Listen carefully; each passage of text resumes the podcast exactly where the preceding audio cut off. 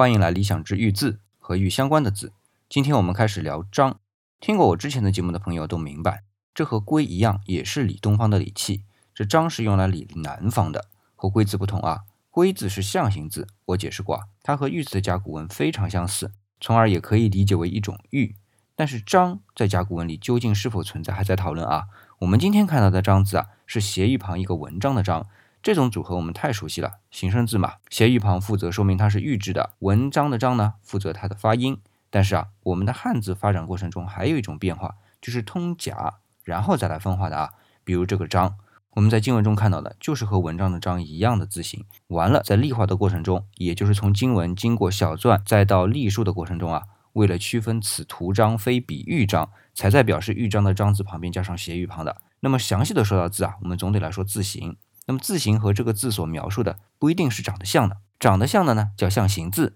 通过形声组合的呢叫做形声字。现在我们看到章显然就是形声字嘛，但我们看到啊，扬州老师在二零零九年第三期的语言文字研究上刊登过一篇小的论文，对甲骨文中的章进行了探讨，认为啊有一个字就是章的字形，而且这个字和今天我们看到牙章很像啊，就是长方形的一块玉片，顶端做了个三角形的缺口，使得这个玉片啊呈现双叉的样子。当然，这只是一种探讨，一种声音，但对我们去研究事物啊，就有一个启发，就是不要想的太复杂，直白的表示就是直白的，没什么可曲里拐弯的。好，今天节目就到这里，这里是理想主义，我是四眼理想，李是木子李。